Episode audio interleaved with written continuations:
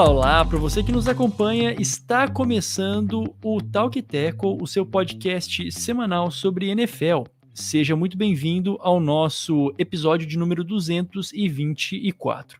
Eu sou Jonas Faria e junto comigo está ele, meu amigo Jonathan Momba. E aí, Jonathan, tudo certo?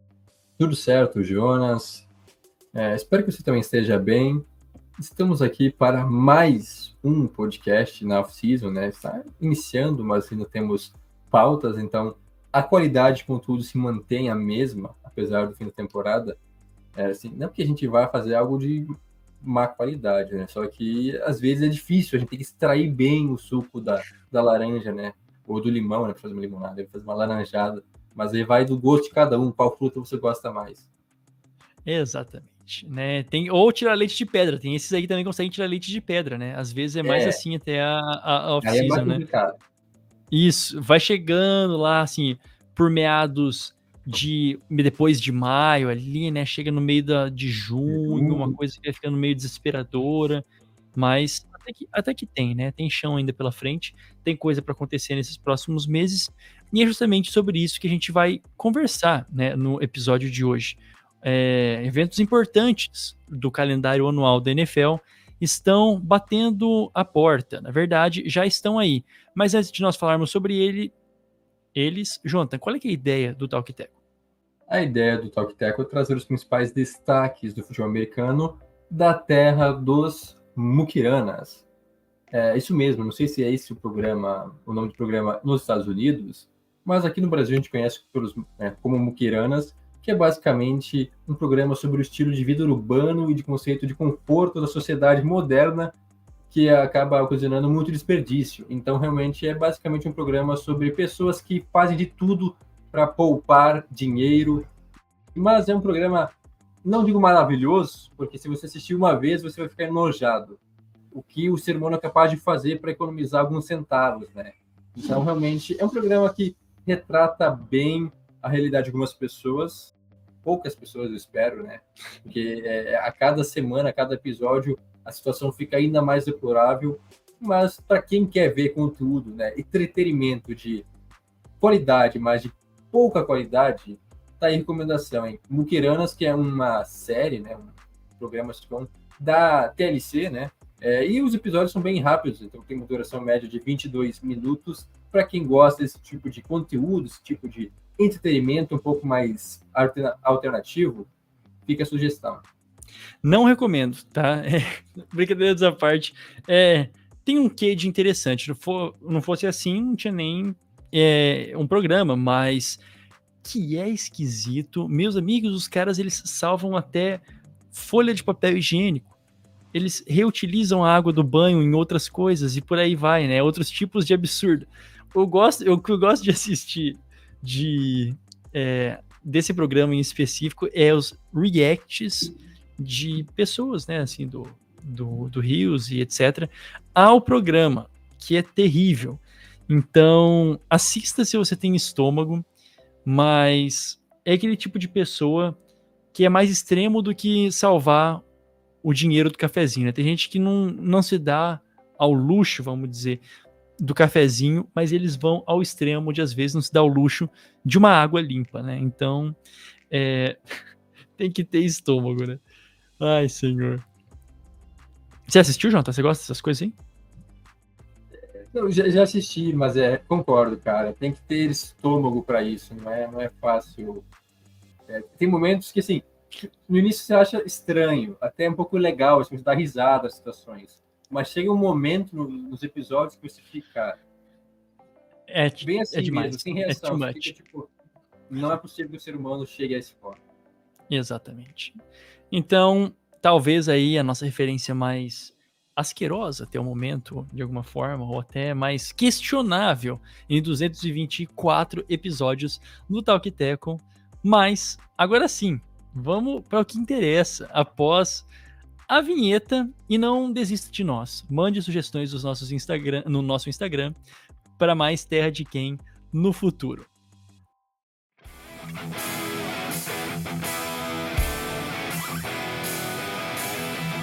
agora vamos dar início a este episódio 224, falando do que estamos vivendo no momento, né, Jonathan? O Scouting Combine. O Combine, carinhosamente, né? Não é Scout Combine, mas o Combine já está rolando. É um evento da NFL, calendário anual, que começou nesta segunda-feira, dia 26 de fevereiro, e vai até o dia 4 de março. Tá? Até o dia 4 de março, então, é, até a semana que vem. E é um dos eventos mais importantes da NFL. Por quê? Porque é o evento que precede, é quase que o evento imediato, mais importante, pré-draft. Que a gente já falou também no episódio anterior, no episódio da semana passada, e a gente vai começar cada vez mais a adentrar aí na importância do draft nos próximos episódios, mas falando a respeito do Scouting Combine, em termos abrasileirados, é como se fosse uma entrevista de emprego, né, Jonathan? Que jogadores vindos do college são convidados a participar deste evento, né, que dura aí alguns dias para justamente serem postos à prova, não é? É isso, eu acho que a melhor definição seria essa, uma espécie de entrevista de emprego, até porque você está almejando né, um emprego na liga, né, na, na NFL, é, e também, podemos dizer, a última chance de melhorar a sua situação, melhorar seu scouting né, é, para entrar na, na, NFL, não exatamente a última, porque vai, vão ter nos Pro Days das universidades, né, então é, os jogadores entrarão mais essa oportunidade, muitos até acabam priorizando esses eventos ao invés do Combine, a gente vai falar mais para frente, né, sobre algumas ausências, mas o Combine, via de regra, é isso. É basicamente reunir toda a galera que se, se destacou no college, tanto que é preciso um convite, não é só, ah, não, vou lá e vou fazer os testes, não. É, são convidados, claro, os principais atletas né, que estão já no seu ano de sênior, então é, não são sêniores ainda, mas têm a intenção de entrar na liga, acabam sendo convidados e aí sim vão ter a sua chance de mostrar não só a sua aptidão física, mas também cognitiva, é, uma entrevista rápida, mas para conhecer um pouco mais os jogadores, conhecer o histórico, é, relação com família, inúmeras perguntas feitas. Então, é basicamente para os, os olheiros da NFL, né? É, muitas vezes até GM, treinador participam, mas geralmente olheiros, né?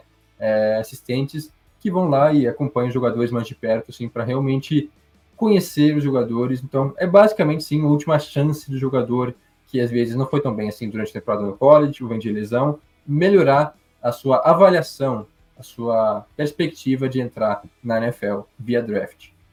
Perfeito. E onde este evento acontece, senhoras e senhores? Esse evento acontece em Indianápolis, inclusive no estádio dos Colts, né? O Lucas Oil Stadium. E acontece lá, não é que está acontecendo agora, né? Que roda todo ano como se fosse o Super Bowl tem um lugar diferente. Não, está acontecendo lá desde 1900 e 87. Né? E tinham planos, é, é, é, conversas de que poderia até ser trocado, foi mantido para 2024 e em janeiro desse ano já anunciado que em 2025 vai continuar por lá também. Então já é uma tradição da NFL é, ser sediado no estádio dos Colts, que modéstia à parte, eu acho um dos mais legais da NFL, né? Um dos estádios que menos se parece com o estádio e que é totalmente eu não digo caricato, mas icônico. Acho que essa é a palavra melhor, né? Icônico, porque é um baita de um estádio, parecendo um galpãozão, e é muito legal.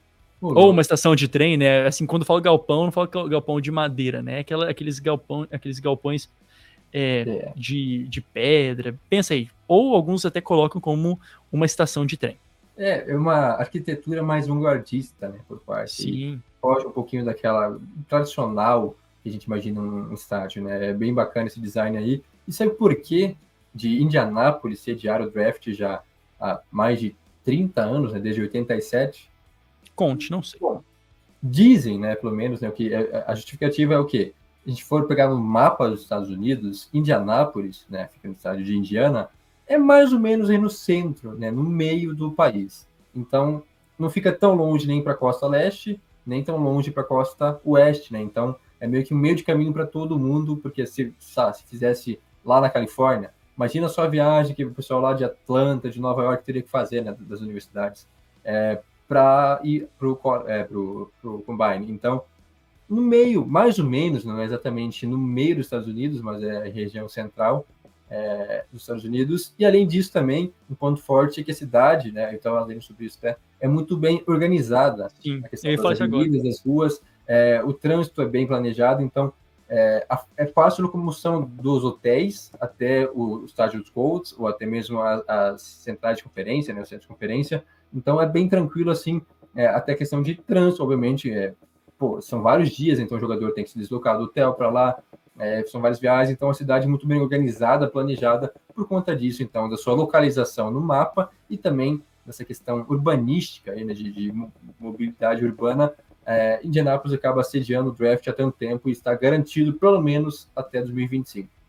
Que coisa maravilhosa, né? Indianápolis é uma das cidades mais bem organizadas, como o João também disse, e, e fato é, é uma das maiores também dos Estados Unidos, com todos esses pré-requisitos de metrópole para grandes eventos. Agora, voltando para os jogadores, Jonathan, quantos são os jogadores convidados né, para o Combine desse ano? É uma média, né? Mas quantos são os jogadores que são convidados? Foram convidados um total de 321 atletas. Claro que nem todos esses 321 estarão lá, né? Tem várias abstenções, mas em, em média é isso, né? 300 em volta disso, geralmente um pouco mais, um pouco menos mas é muita gente, né? E aí, claro, é, são divididos por dias, né? Por posições, para facilitar um pouco, né? Porque pô, 300 pessoas ao mesmo tempo daria confusão. É, a gente vai passar não, aqui o cronograma, né? Então, é, tanto que começou na segunda-feira, mas a parte física ainda não começou. Teste, né? Ainda, ainda não começou. A parte é, física então, já está em breve, né? Começa quinta-feira. É, quinta-feira a gente tem o início, então, das atividades.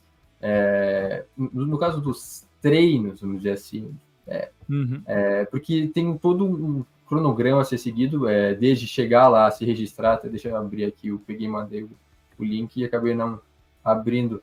É, tem que chegar lá, se registrar, e aí você, você vai se acomodando, e aí tem a parte de entrevista, né? Inicia-se com as entrevistas, né? Com as franquias, que aí, em uma média, uma entrevista de 15 minutos, ou seja, é coisa rápida, não é que é, tem tempo lá para ficar uma hora falando com o cara, não. É em torno de 15 minutos, às vezes menos, aí você é, como já adiantei antes, pergunta sobre é, o histórico dele, como é que foi a infância, a relação com família, se teve problemas com lesão, é, perguntas assim, tipo, é uma entrevista de emprego aí. E as perguntas aleatórias que você não entende por que estão sendo feitas na entrevista de emprego, então, é basicamente isso para o atleta da, é, do college também, então para ele já ir é, é, conhecendo e mais. Tem histórias?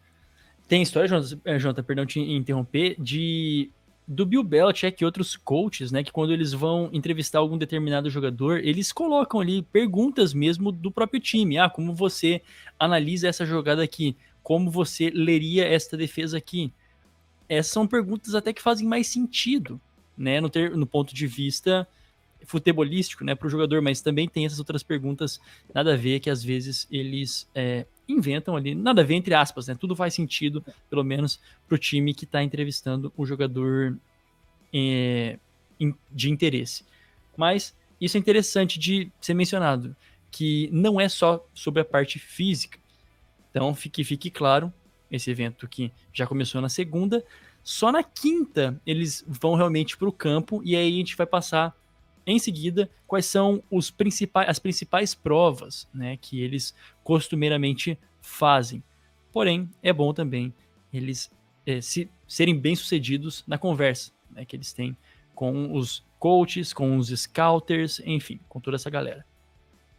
Sim, é importante ter uma, dar uma é, a primeira impressão, né? É, Isso, exatamente. De, de, a primeira impressão aqui fica, então é isso aí, é aquela conversa e às vezes o cara responde sem muita vontade, ou então já tem algum problema aí né, nas respostas, acaba pesando, né?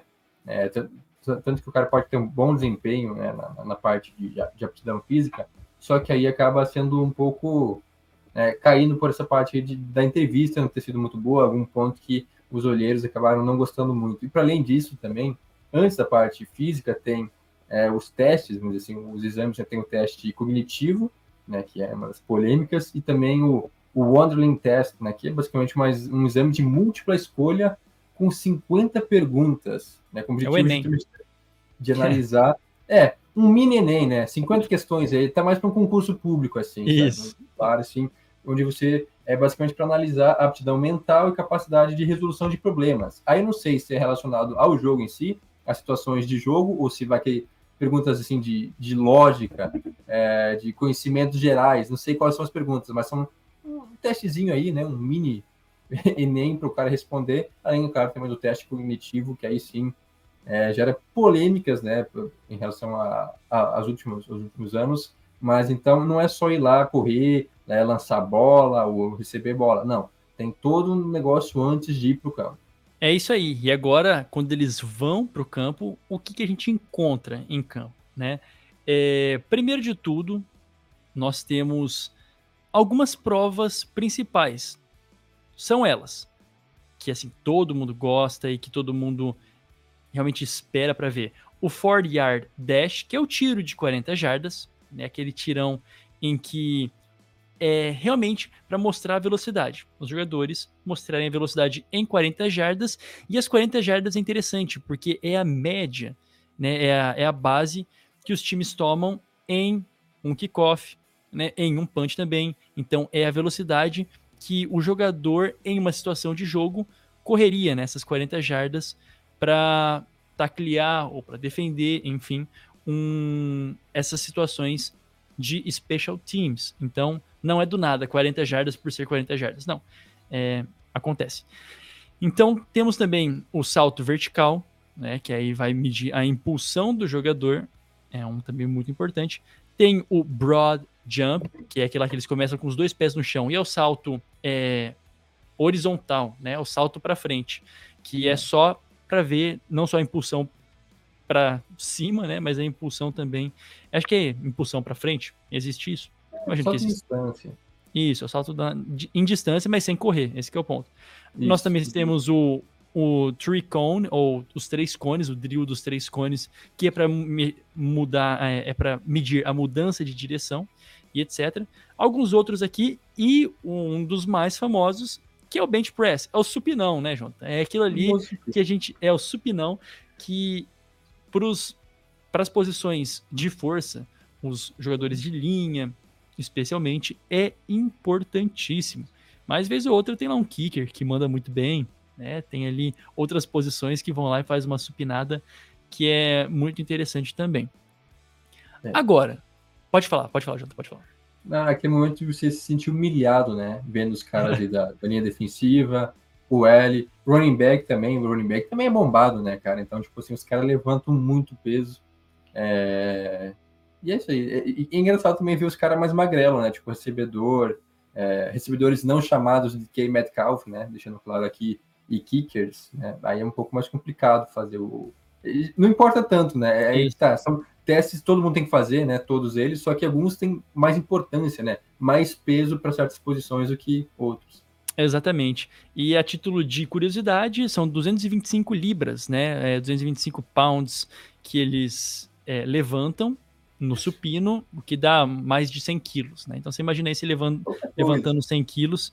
Depois até a gente pode falar a respeito dos recordes, que também são interessantes, né? Dos, de alguns jogadores, tal, os recordistas dessas, é, desses, dessas provas. É legal a gente mencionar também, Jonathan, que é dividido, né? A gente mencionou que os dias são divididos, então na quinta-feira, no dia 29, começa com os, D, é, os DLs, então os Defensive Linemen e os Linebackers, um dia focado aí na defesa. No dia 1 de março, nós temos os DBs, né, os Defensive Backs e os Tight Ends. Aí, no sábado, né, o dia 2, é um dia que também todo mundo para para ver, porque nós temos os quarterbacks, wide receivers e running backs. Então é muita velocidade, muita precisão, né? É, é pass e catch, que todo mundo gosta de ver. E no domingão nós temos os OLs, Offensive Linemen, né? No dia 3 de março. Então. E é assim. Team. E Special Team, isso, exatamente. Então é bem organizadinho para que todo mundo tenha a sua vez, sem afobação. E vamos falar agora dos jogadores, né? Então, vamos passar agora para os jogadores que não estão. Quem vai estar tá lá? O teu jogador que vai ser draftado obrigatoriamente vai estar lá? Veja, tem duas situações aqui. Ele pode declinar o convite. É às vezes arriscado, mas também é uma estratégia de não expor aquilo que ele faz ali, ou talvez até não se expor ao, há uma lesão, né, numa das provas, se preservar até para aumentar mais o buzz, né, o burburinho em volta dele, em preparação para o draft, etc, etc e tal. E é o caso do Caleb Williams e do Jaden Daniels, né, os dois quarterbacks mais bem cotados para esse draft que declinaram aí a, o convite e não estarão no combine, né, Jonathan? Eles vão se reservar ao Pro Day, que normalmente eles competem ou eles fazem ali as, as atividades mais particulares dentro do campus, né, dentro dos seus respectivos campos, para determinados técnicos. É, então algumas ausências assim bem sentidas, é, sempre tem na verdade, né? Não é sim, que agora sim. os jogadores acabaram reclinando o, o convite, mas aí no caso do Caleb Williams é algo né, que vai impactar na liga porque o principal prospecto, né, o cara cotado para ser pick 1 do draft, é, não é tão surpreendente assim, até por já ser um cara muito hypado, né? Não precisa ir lá mostrar que ele sabe Exato. correr, sabe lançar uma bola, né? Todo mundo já sabe disso, não vai influenciar, eu imagino, a não ser que fosse muito mal. Então, é, é compreensível. Quando o cara já é alguém bem cotado, de primeira rodada, primeiras posições, para que se expor lá e correr o risco de ir mal em algum teste? E isso pode até criar dúvidas em torno do jogador e acabar é, fazendo com que ele caia na board. Não tem por que fazer isso, então é, até natural não, mas é natural recusar o convite. Então, no caso dele e do Jalen Daniels, né, o quarterback de LSU, dois dos principais candidatos, né, junto com o Drake May, diria que são os principais, né, os melhores prospectos de posição de quarterback, acabaram recusando né, o convite. É, até não sei agora se o, o, o não, acho que o Daniels também não vai. Né, tem os recebedores também, por exemplo, né, o Malik Neighbors, é, o Marvin Harris Jr. e o Malik o Neighbors, também dois grandes candidatos, né, Sim. principais aspectos na posição de recebedores, que também recusaram. Acho que o Neighbors, que é colega do, do, do Daniels também é, em LSU, vai para lá, só não vai fazer a parte física, vai lá dar entrevista, trocar uma ideia, mas não vai, é, não vai correr as 40 jardas, não vai fazer supino nem nada. Então tem essa opção também de ir, mas fazer de forma reduzida, né, não participar de todas as atividades, também uma alternativa. E esses jogadores, né, vão se resguardar justamente para o dia né, do, do Pro Day, que é uma basicamente um mini combine das suas universidades, né? Cada universidade faz isso justamente para é, aí só vai os jogadores daquela universidade e os quem tiver interesse, né? Aí olheiros, técnicos da NFL que tem interesse em tal jogador acabam indo, se não me engano, o, o Pro Day de é, USC vai ser no dia 20 de março, tá vendo? E é. de LSU, por exemplo, vai ser dia 27. Então, mais pro final do mês, né, de março aí, é, a maioria das universidades vai ter, vai ter Georgia, Alabama, Michigan também, todas vão fazer. Então, é, quem tiver interesse pode nesses, é, nos Pro Days também, aí pode fazer a mesma coisa, entrevistar, pode analisar a parte física, cognitiva do jogador, sem ser no combine, cada vez sem mais importância esses dias, né? Que aí sim é a última chance, vai faltando basicamente um mês para o draft, os jogadores acabam é, optando por se resguardar para esses momentos. É interessante, né? Você mencionou até a questão do Marvin Harrison Jr., que vai estar lá para as entrevistas, né? A notícia é que também tanto o Williams como o Daniels vão estar lá para as entrevistas, né? Isso. Acho que você mencionou. E falando dos quarterbacks que estarão, né? Não, não pediram nenhum tipo de ausência, continua. Né? Nós temos o, Michael Penix Jr., nós temos o Bo Nix e o DJ McCarty, que são os melhores cotados aí também e estarão lá. Esses sim são quarterbacks com bastante especulação no, ter, no, no, no quesito de podem subir no draft. Pode sim existir uma grande uma grande procura deles, até por essas indefinições de quarterbacks que a gente já mencionou na, na semana passada. Né? Tem aí alguns times, alguns, vários times precisando de, de é, quarterbacks. Até essa semana, o, o Ryan Morris já meteu aquela nos Falcons, né? Já meteu aquela. Se, se o time tivesse bom, eu, eu, eu, eu não estaria aqui, né? Eu não estaria nesse pódio aqui. Então, tem muito time precisando de é, quarterback. E esses são aí três nomes que podem mudar muito nos boards, né? Alguns colocam até saindo em top 10, mas pode ser que alguém caia, ou pode ser que, enfim, precisam, digamos, mostrar esse último serviço para toda a NFL. Mais alguma outra colocação até de jogadores, Jonathan, que estarão no, no Combine ou algo que a gente deixou de falar aqui só para passar a limpo? Eu acho que é isso, né? É... Tem mais jogadores que não estarão, né? não são só Sim. esses que a gente citou aqui, a gente pegou só os principais, assim. os mais aclamados, os que são melhores ranqueados, né, na, na board, mas tem mais algumas ausências, mas na maioria dos, é, eles vão, né, é, principalmente jogadores de defesa, às vezes, é, também é algo importante, né, acabaram não sendo mencionado, mas é importante essa parte aí física, então é, é mais difícil de recusar. A questão é essa, né, é, vamos ter então esses dias ainda agora até final de semana para acompanhar um pouco mais, é, até em questão de transmissão, acho que é só quem tem Game Pass, né, tem acesso a isso, quem quiser. Então, quem tiver assinado o Game Pass pode acompanhar é, os testes e ver de pertinho, né? Às vezes tem preferência para um jogador, quem já está mais atento, né? É, já vendo especulações, boatos sobre quem seu time pode draftar. Então, eu acho que é algo bem bacana de que quem puder, quem tiver a oportunidade de acompanhar, pelo menos alguns jogadores, aquele jogador que você já sabe, né, que o teu time está de olho, é bem bacana acompanhar para já ir conhecendo um pouco mais do jogador, né? Um pouco mais do atleta, que é basicamente por isso que serve o Combine, né? É, claro que para o torcedor não é algo que impacte tanto assim, né? não é, por exemplo, um evento como o draft e por aí vai, mas já é algo importante também para o início, vamos dizer assim, dos jogadores na NFL, ainda não tendo entrado, mas primeiro passo para estar lá. E antes de a gente encerrar esse primeiro bloco, eu queria comentar aqui, né, o recorde do bench press, né, da, do supino, fica por conta do Stephen Paea, o defensive tackle em 2011, esse recorde foi batido. 49 repetições. Você tem noção que é 49 repetições, assim, a moda louco, com mais de 100 quilos no supino? Tudo bem, tô falando defensive tackle, mas mesmo assim, né? Você bater quase 50 reps e não é, ah, vamos fazer para. Não, é contínuas, né? É uma coisa absurda. É uma coisa assim, fora de base. É, é, é monstruoso, cara. Não tem como nem, nem imaginar. E Olha isso. É, até, olha, um recorde para wide receiver no bench press, só para vocês terem uma noção, é, o DK Metcalf, ele tá empatado. Na verdade, tem vários jogadores ali. Tem quatro wide receivers com 27 reps, né? Com 27 Bastante. repetições.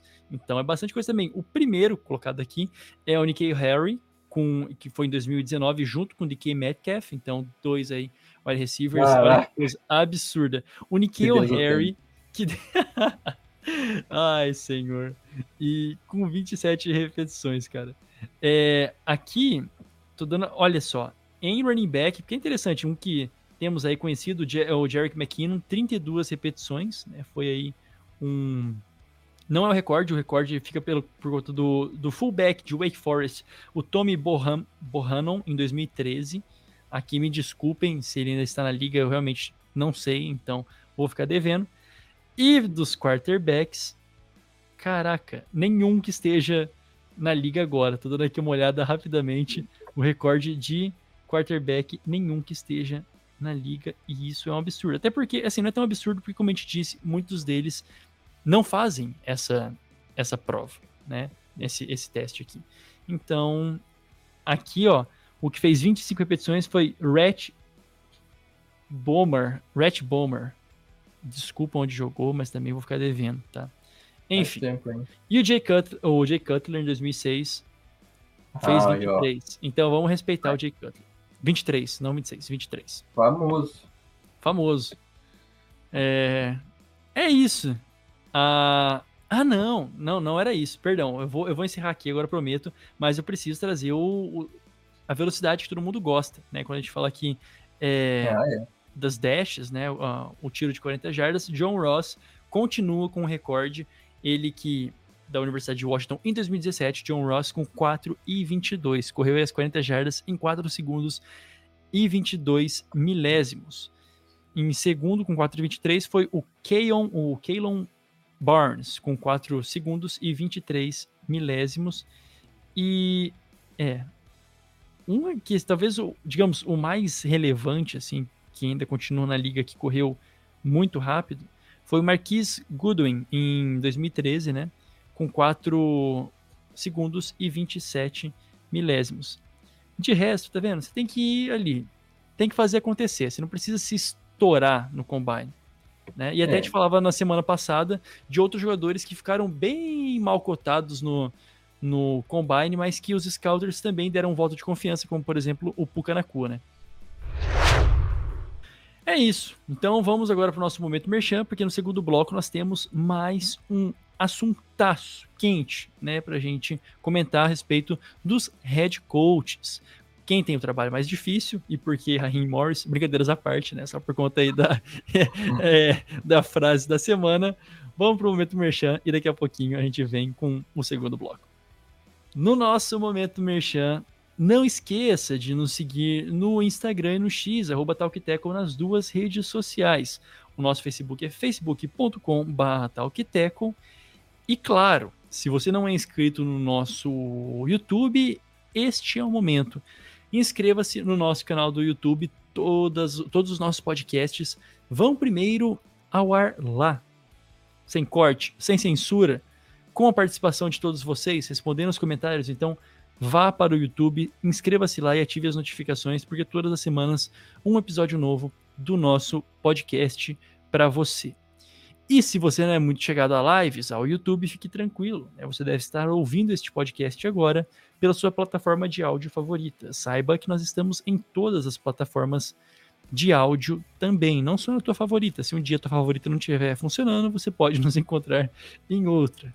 E a Aurelo, nosso parceiro, é a nossa parceira. Quando você baixa lá o aplicativo e nos escuta pela Orelo, você automaticamente nos ajuda sem pagar nada. Olha lá que coisa boa, né? Tem como ficar melhor? Não tem como ficar melhor. Então, nos escute nesta off-season, nos escute ao longo de todo este hiato, porque tem muito conteúdo em todos os canais para você.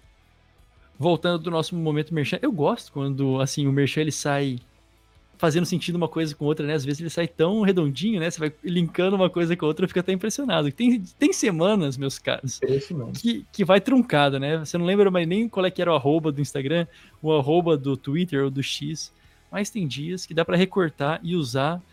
Gostei dessa ideia, Jonathan. Recortar o momento merchan que deu certo e usar ele para todos os outros momentos merchans do, do Talk Teco.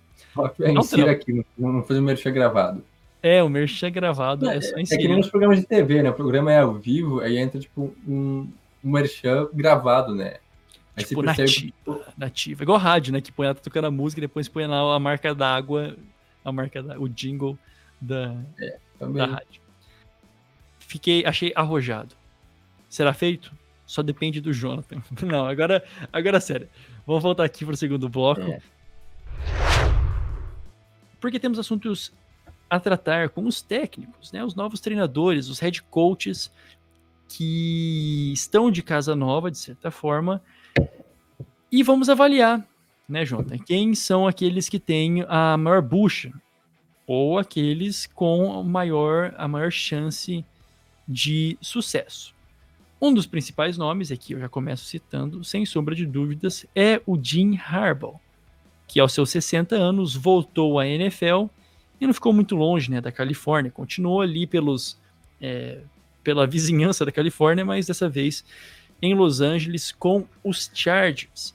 E ele basicamente está reunindo os Vingadores, né, no time dos Chargers, está chamando ali na comissão técnica dele todo, todo mundo, né, que já foi jogador dos Chargers, que já passou pelos Chargers, ex-jogadores, né, então como eu, como eu disse, que estavam espalhados pela NFL e pelo college para compor a sua comissão técnica é o, eu diria, Jonathan, é o treinador com o maior hype, até por conta da sua história bem sucedida, mas também por conta do time que ficou muito aquém nas últimas três temporadas. Certamente. O hype está criado em Los Angeles. Veremos se vai corresponder dessa vez. Porque não é a primeira vez que a gente vê é, Los Angeles, né, nos casos os Chargers, uma grande expectativa em cima do time. Né? Desde que draftaram o Justin Herbert e ele se mostrou um grande quarterback, né, superando as expectativas que se tinha nele, é, os Chargers têm time contender para pelo menos para os playoffs.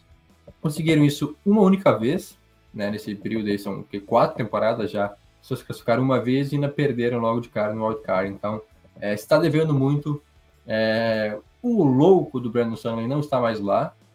E aí, saudades do torcedor. Inclusive, está sendo cotado. Olha só, os Niners não sei se entrevistaram, se vão entrevistar ele. Então, quando Isso. vê, você imaginou já, cara, o Stanley junto com o Shanahan? Ai, ai. Um é, aí é triste, né? Eu tenho medo também, mas enfim. Sorte que você não tá nessa divisão, né, Junto?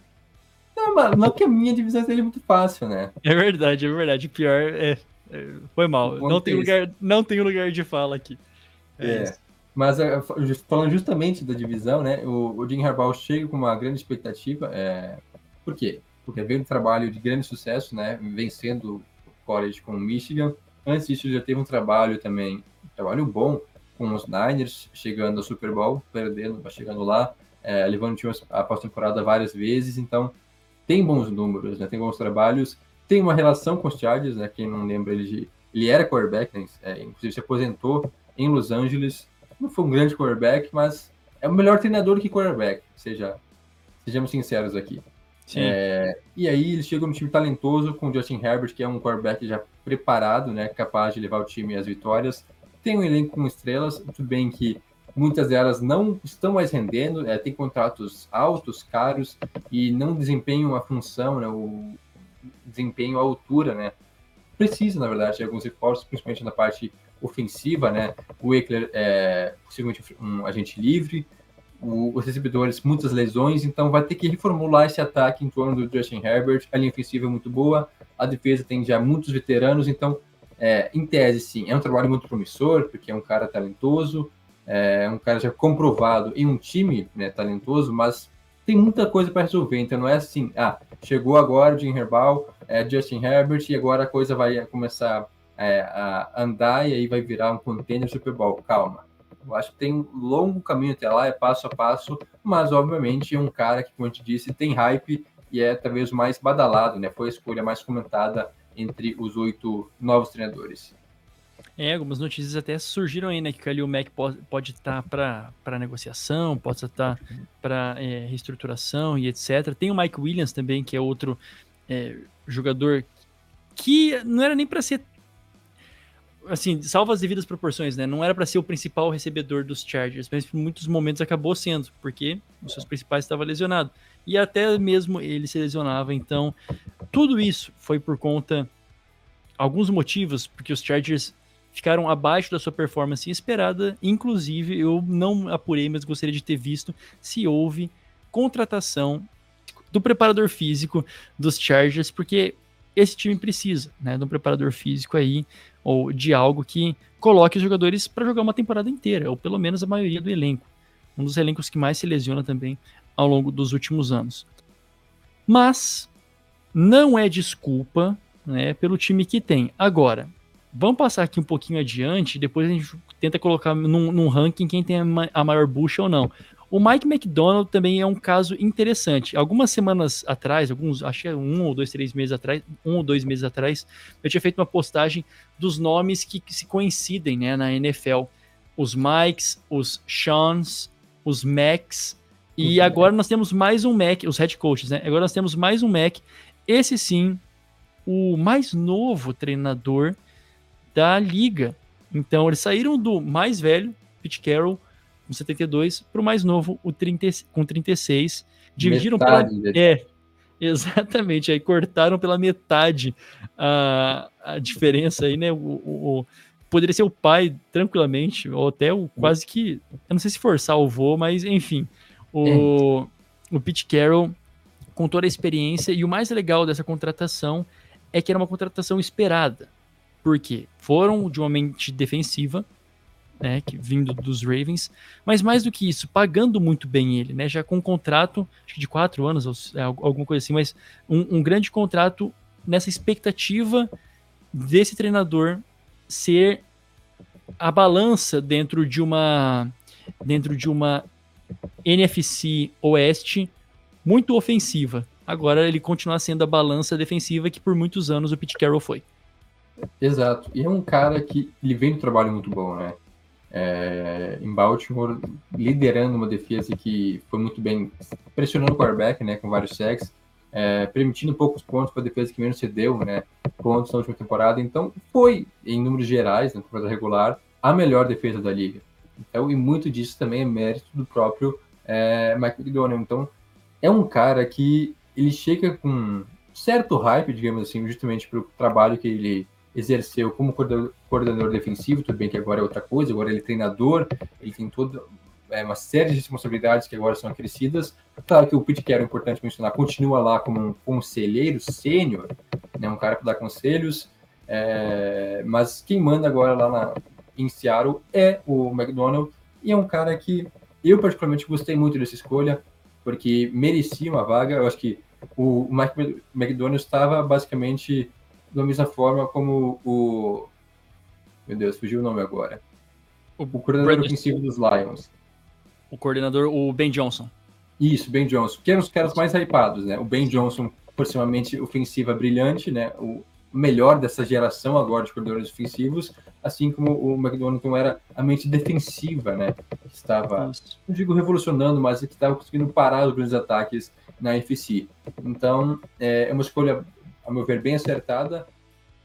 Eu acho isso muito interessante como os, é, os treinadores montam, e aí que tá uma das primeiras batalhas que eles vencem, montar o elenco, o seu, seu elenco ou o seu staff, né, a, em volta, é um dos pontos né, mais importantes da construção do time. E isso, quando eu falo um dos pontos mais, assim, me arrisco a dizer mais do que 50%, tá? Lógico, não são eles que jogam, mas você ter as pessoas certas ao redor para tocar o projeto da maneira correta, como deve ser, ou pelo menos com a sua mesma visão né, do head coach, é importante. E tem esse movimento na NFL, e o próximo técnico que a gente fala também é nessa mesma pegada, esse movimento da NFL agora em renovar em trazer técnicos mais jovens, né? Alguns em primeira viagem, outros é, reassumindo ali o, o, papel como head coach, mas não tão velhos, né? Não tão. Talvez o mais velho que a gente tenha falado até o Não, assim, com certeza, o mais velho que a gente falou até o momento foi o Harbaugh, né? Que já tem 60. Porque o terceiro que a gente menciona é o Dave Canales, né? Ele que agora é o técnico dos Panthers. O que ele fazia? é, ele era o cara que, digamos, sussurrava ao ouvido de Baker Mayfield e que fez a temporada em Tampa Bay não ser um fracasso, né? A temporada talvez do Baker Mayfield ser a melhor da carreira dele. E agora com essa proposta nos Panthers de dar mais uma chance que precisam ao Bryce Young, colocando uma mente ofensiva, para alguns até o não antagonista, mas assim a, a versão ofensiva, a versão de ataque é, do próprio McDonald's que a gente acabou de mencionar. Pois é, também uma forma, né, uma comparação justa.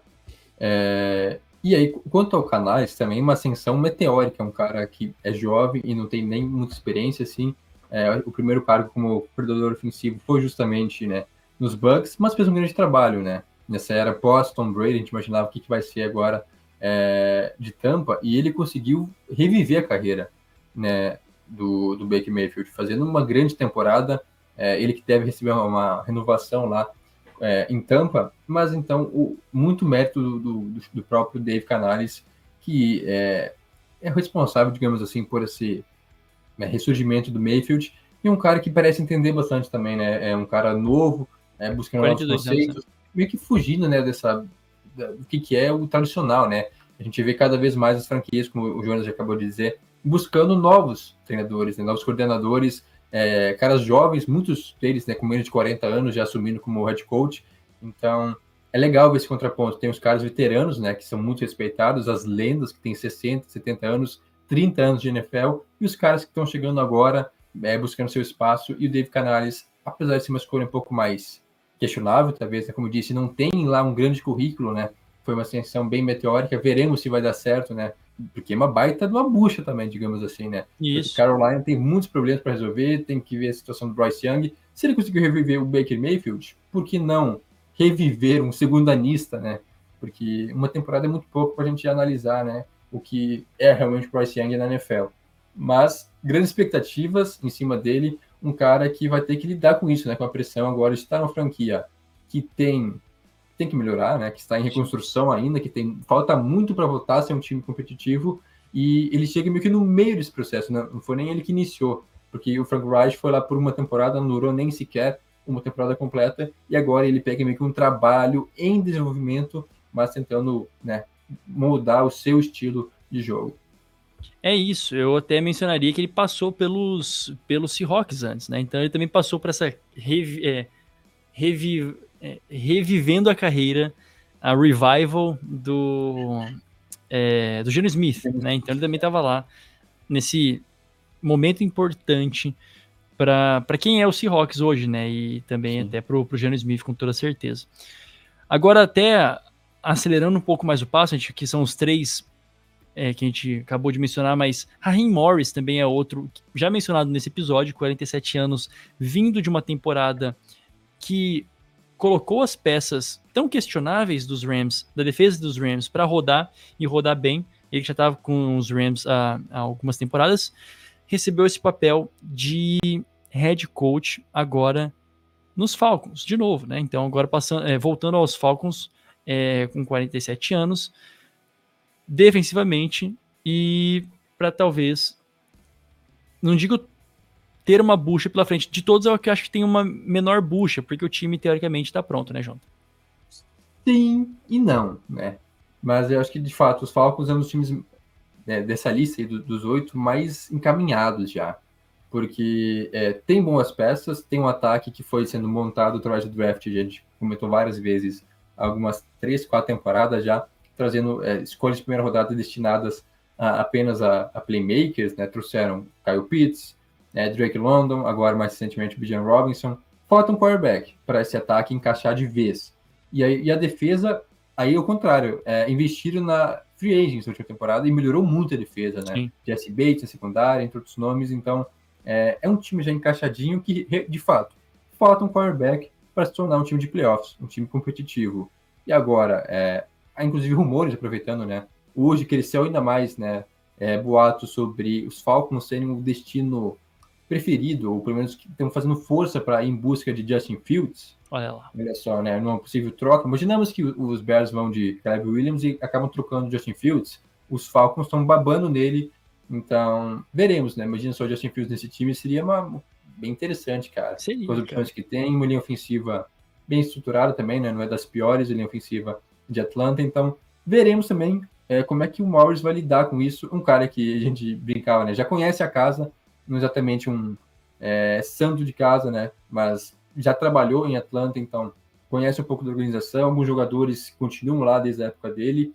E agora, como treinador principal, depois de fazer um bom trabalho em Los Angeles, é, também não exatamente tão jovem assim, né? Tem 47, 48 anos, já tem um pouco de rodagem na liga, mas é um cara também que busca é, agora né, ter seu espaço como treinador e, de fato, é um time já um pouco mais encaminhado, né? Não é uma bagunça total, como, por exemplo, os Panthers, é, os Patriots, que a gente vai falar, tem situações mais complicadas do que essa dos Falcons, mas, por um lado, também tem o hype, né? A, a pressão de levar esse time para os playoffs, né? Assim como os Chargers, né? É, tem uma pressão, né, do, do Jim Harbaugh de levar esse time para a próxima temporada. Em Atlanta também, até porque faz algum tempo já que o time não vai para os playoffs. Então, está numa das divisões mais acessíveis, se não a mais acessível da NFL, um time talentoso tem meio que a obrigação de, de se classificar para os playoffs em sua primeira temporada como treinador. É isso, eu até mencionaria uma das coisas interessantes sobre essa, e aqui a gente passa depois do, do Raheem Morris, que quem ele contratou para ser agora o seu coordenador ofensivo, né, ele contratou justamente o que era o coordenador do jogo de passe e o, o técnico de quarterbacks dos Rams, né, nessa última temporada. Então ele já contratou é, o Zach Robinson direto da, do staff dos Rams, que também foi outro staff que perdeu uma galera e também está se renovando. Sempre perde quase, né? E por isso tem também muitas escolhas compensatórias no draft, mas é, como as coisas caminham de mão dada quando a gente fala a respeito de técnicos. Agora, nós temos ainda Antônio Pierce, né, que foi se firmou lá com os, com os Raiders, o Brian Callahan, também outro, e o, Gerald, o Gerald Mayo, Mayo, que foi um dos técnicos mais jovens da NFL por algumas semanas, né? Ele tem 37 anos, assumiu a bucha dos Patriots, né? e por falar em bucha, eu agora eu passo a bola para você, Jonathan. Desses técnicos que a gente já mencionou, é, todos eles aqui que a gente falou mais, agora o meio, como eu disse, dos Patriots, o Brian Callahan indo para os Titans, né? 39 anos também, outro técnico jovem, aquela escolha que a gente falou, ué, mas por que, que eles tiraram o Mike Vrabel dos Titans? Ele não era o problema dos Titans. E o Antonio Pierce dos Raiders. Quem você vê que tem a maior bucha na próxima temporada? Eu acho que você já citou os dois. É, vamos tá. começar pelo, pelo meio, que é, é um cara competente, é, dizem que está sendo preparado para ser o substituto, né, o sucessor do Bill Belichick, mas imagine que não fosse agora a hora ainda. Já trabalhava como coordenador, coordenador defensivo, já foi treinado pelo Bill Belichick, então tem um pouco ainda do, do tio Bill, né? É, imagine eu, pelo menos, né, trabalhando diretamente com ele por tanto tempo, imagino que ele tem, assim, algumas nuances ainda do que foi o Bill Belichick. Agora, é um time em total reconstrução, não sabemos quem vai ser quarterback, é, no ataque não tem muita coisa proveitosa. A defesa, que há muito tempo é ponto forte dos Patriots, tem sim seus jogadores bons aí, tem alguns jogadores de calibre, né? Mas mesmo assim, perdeu muita força também. Então os Patriots hoje são um dos piores times da liga. O meio chega justamente para reconstruir a casinha, para tentar montar novamente um time competitivo, um time que possa relembrar as glórias né, do passado, aí dos anos 2000 e até da última década, mas por enquanto é um trabalho muito desafiador. Por quê? Porque além de ser um time com poucas opções, né, não tem muito talento, não tem nem quarterback definido, né, deve ir atrás de alguém no draft, é, tem essa pressão de simplesmente substituir o maior treinador da história dos Patriots e, quiçá, maior treinador da história da NFL. Então, é muita pressão em cima dele por esse lado. Claro que né, é injusto exigir que ele faça algo assim, né, comparável ao Bill Belichick, mas pelo menos tentar fazer um trabalho é, positivo, né? Que reconstruir Isso. o time, a franquia, levar para os playoffs, fazer um time novamente competitivo. Mas, como disse, por essa questão de pouca qualidade no elenco, mas é, a sombra do grande treinador que é, era o, né, o Bill Belichick, né, que agora ele é substituto, pode pesar muito contra o Jared Mayo. E o outro, né, para completar rapidamente, é o, o Callahan, né, o Brian Callahan. Por quê? Gosto muito dele, é, gosto dessa escolha também que os Titans fizeram, porém não vai ser um trabalho fácil. É, é um time também em total reformulação. Derek Henry deve sair. É, a gente tem essa indefinição quanto quem vai ser o quarterback, se vai ser o Will Levis, se o Tannehill continua. É, não tem recebedor, pelo menos, né? Ah, cara, não tem linha ofensiva, não tem é, quarterback, não tem não edge. Tem a defesa já há muito tempo tinha seus problemas, né? A secundária vários problemas, ainda tem alguns bons nomes aí no front seven, que é o que se salva nesse time, basicamente, Sim. né? De resto, né, o que, que, será dos Titans? Então, é um dos times mais é, desolados que a gente tem hoje na NFL, então também deve estar indo para uma reformulação, já iniciou na última temporada, né, com o Vrabel, a gente questionou a demissão dele, porque é um cara que é um grande treinador, fez um grande trabalho com o Tennessee, e se o time foi bom nos últimos anos, foi até contender em algum momento, é por conta dele, e aí ele acaba sendo demitido. Mas a escolha do, do, do Brian Callahan, que é ex-coordenador ofensivo de Cincinnati, que fez um grande trabalho lá com o Burrow, mas não só o Burrow, mas também com o Jake Browning, mantendo o, os Bengals com expectativas, né, com esperanças de playoffs quando o Burrow se lesiona na última temporada.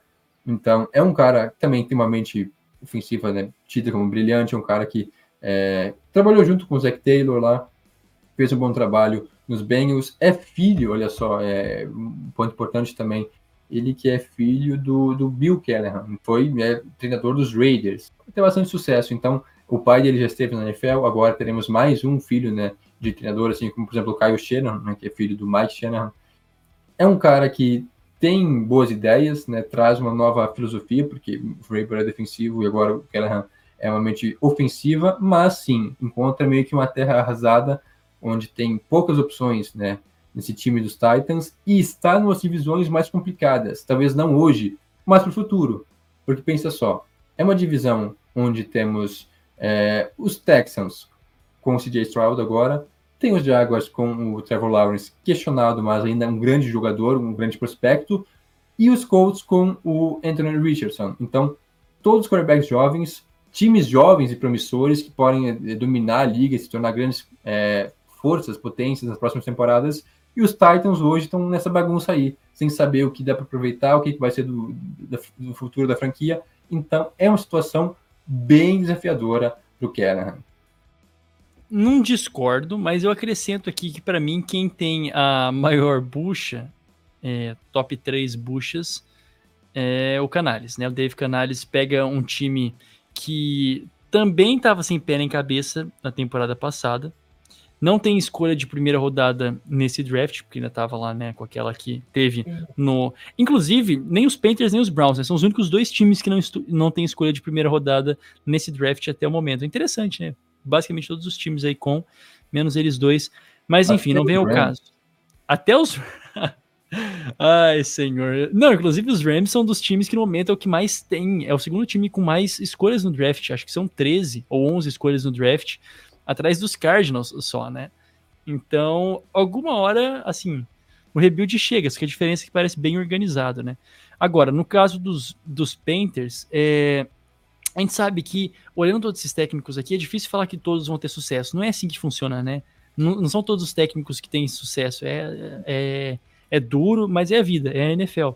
E o Dave Canales, por pegar esse time que tem uma gestão um pouco complicada, né? Talvez uma gestão meio egocêntrica no seu, no seu dono, e com essa escolha aí do Bryce Young, que pode ser que precisa, precisa de mais carinho e desenvolvimento né, do que o imaginado, o Dave Canales ele vai ter esse papel fundamental de ser o play caller, né, de ser o cara a também, quem sabe, fazer até um papel de é, de Kyle Shanahan, né, em, em chamar ali as jogadas, em chamar as proteções de passe, tudo isso, né, no ouvido do Bryce Young, que agora vai ter que saber processar. E diferente do CJ Stroud, o Bryce Young também ele é um quarterback que gosta da mobilidade, que gosta de jogadas off-schedule, né, de improviso e de correr, e enfim, enfim, enfim. Então, como ele vai mesclar tudo isso, um jogador até bem diferente do que era o Baker Mayfield, o sucesso que ele teve com o Baker Mayfield e com o Geno Smith, né, te falando aqui o Dave Canales, agora tem um outro biotipo de quarterback pela frente e num time que também faz tempo, né, que não vê alguns dias de glória o que vai ter o treinador que vai ter o trabalho mais suave, assim, suave não, né? Nunca é um trabalho suave, mas mais promissor, Jonathan. O treinador com o trabalho mais promissor para você. Promissor, é, diferente de fácil, mas promissor é, para mim, de todos os escolhidos, não comentou de todos, né, mas a gente trouxe aqui os oito. Para mim, pelo menos o que eu coloco minhas fichas, deposito minhas expectativas maiores, é no McDonald. Eu acho que, é, claro, tem o Jim Harbaugh lá nos Chargers, mas para mim o cara que mais empolga e tem um futuro promissor, a meu ver, é o Mike McDonald, é, que fez um grande trabalho nos Ravens, é, chega num time que tem boas peças, uma defesa que vem melhorando em Seattle, é, sem falar no ataque também com... Claro, Geno Smith não é um quarterback assim, espetacular, mas pode ser que eles draftem alguém para desenvolver, né, e já fazer essa transição. Então, um cara a longo prazo, né, porque a gente sabe que treinador se imagina que não dure só dois, três anos, né? Que seja, dure uma década, fique por anos na franquia, assim como foi com o próprio Pete Carroll. Então, para mim, o cara mais promissor aí, eu colocaria o Mike McDonald. Gostei. É, é, também um dos trabalhos, ao meu ver, mais árduos, mas contando com. Se confirmar a presença do Pete Carroll ainda no vestiário, é, ou, enfim, não no, no vestiário literalmente, mas ah, nas dependências ali do time do Seahawks, como um tutor, como um conselheiro, né, essa palavra que eles usam na NFL, é, um advisor, seria é, de extrema importância né, para essa transição de cultura para a equipe do, do Seattle Seahawks.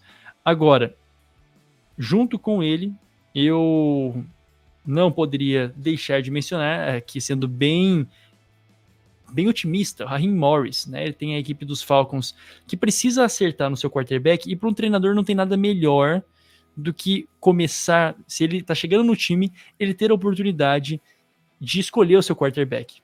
É lógico que tem uma mentalidade defensiva e o time dos, uh, dos uh, Falcons, como o João também mencionou, tem um investimento muito grande defensivamente falando eles já tiraram, agora falando da parte ofensiva, que não compete tanto o Raheem Morris, mas é claro que ele também gerencia. Já tiraram o John Smith, né, um dos Tyrands, que também era, a gente falava, qual é o absurdo quando você tem o Kyle Pitts, você começar a só focar no, no John Smith. Já veterano, enfim, veterano, tiraram ele hoje, né, a gente tá falando na terça-feira, ele já foi demiti demitido, cortado dos, uh, dos uh, Falcons, mas com essa organização e podendo escolher um novo quarterback, quem ele achar que é melhor para o trabalho, com um time também que era promissor, com peças talentosas no ataque, eu olho com bastante, com bons olhos e com olhos bem promissores para a equipe de Atlanta. É isso, Jonathan. Mais uma menção rosa, algo que a gente deixou de falar aqui? Eu, eu acho que é, é por aí. Os mais promissores, né, se a gente fosse definir um top 3, seria o McDonald, o, o, o Morris e o Harbaugh, né? Já Sim. mais veterano, mas também um cara tem um trabalho em tese mais fácil, mas ao mesmo tempo também muito exigido lá em Los Angeles. E do outro lado, né? Quem tá ferrado e vai ter que suar muito para fazer dar certo, mas que, claro, aí não é. Às vezes não é nem demérito do cara não dar certo, mas é que o ambiente não é favorável, né?